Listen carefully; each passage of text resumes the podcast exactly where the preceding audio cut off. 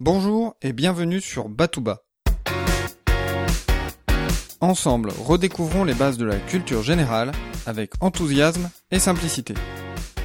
Je m'appelle Emmanuel et je suis là pour vous transmettre mon goût et mon plaisir d'apprendre.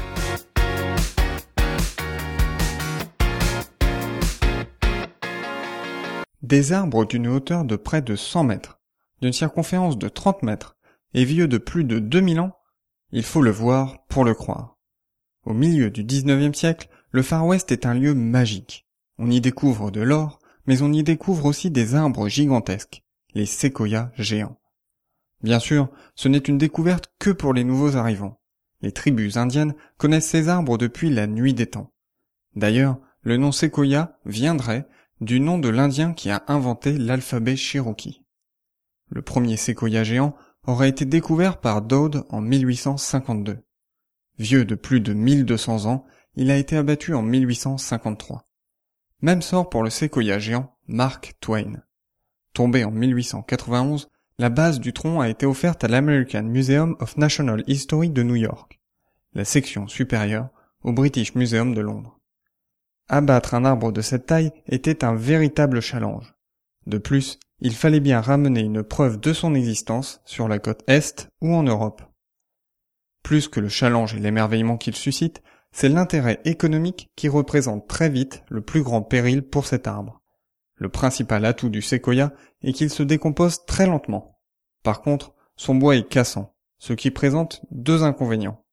Premièrement, lorsque l'arbre tombe sur le sol, il vole en éclats, rendant son bois inutilisable. Près de 75% de l'arbre pouvait être perdu lorsqu'il était abattu. Deuxièmement, ce bois ne pouvait pas être utilisé pour la charpente. Du coup, il était utilisé pour faire des crayons, des babioles ou des piquets de clôture. Enfin, vu la taille de l'arbre, le transport n'était pas aisé. Le plus grand massacre de séquoias géants a eu lieu entre 1892 et 1918 à la forêt de Converse Basine. Des milliers de séquoias géants que contenait cette forêt, il en reste aujourd'hui moins d'une centaine. Probablement sauvé par sa taille, le sixième arbre le plus grand du monde a lui survécu. Il s'appelle l'arbre boule du nom du bûcheron qui a supervisé le massacre. Malgré les massacres, on estime que plus de 90% des séquoias géants ont survécu. Car très vite, la conscience collective s'éveille et les séquoias géants sont protégés. Ce combat pour leur protection est symbolisé par John Muir qui obtient la création du parc de Yosemite en 1890. Aujourd'hui, de nombreux parcs protègent ces arbres, et le plus grand risque couru est le tourisme. L'exemple le plus tristement célèbre est l'arbre tunnel Wawona, dans lequel une voiture pouvait traverser le tronc. Ce tunnel a été creusé en 1880 dans une brèche préexistante. Affaibli, l'arbre est tombé au cours de l'hiver 1969 sous le poids de la neige. Il avait 2200 ans. Terminons par une bonne nouvelle. Pour voir un séquoia géant, vous n'avez pas besoin de vous déplacer jusqu'en Californie.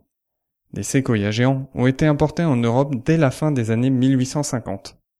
Je mets sur mon site le lien vers la liste des séquoias géants en France et je suis sûr que vous allez pouvoir en trouver un pas très loin de chez vous.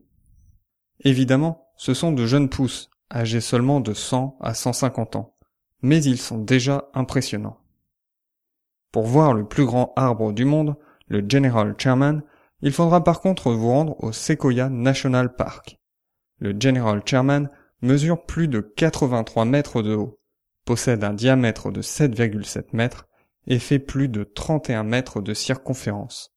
Sur mon site, je vous ai aussi préparé une carte Google indiquant l'emplacement du General Chairman ainsi que des autres séquoias évoqués dans cet épisode.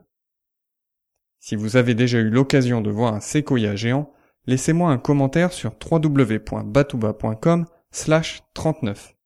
Racontez-nous votre expérience et partagez ce que vous avez ressenti en les voyant. Je vous dis à très bientôt. D'ici là, restez enthousiastes Prenez soin de vous et de ceux qui vous entourent.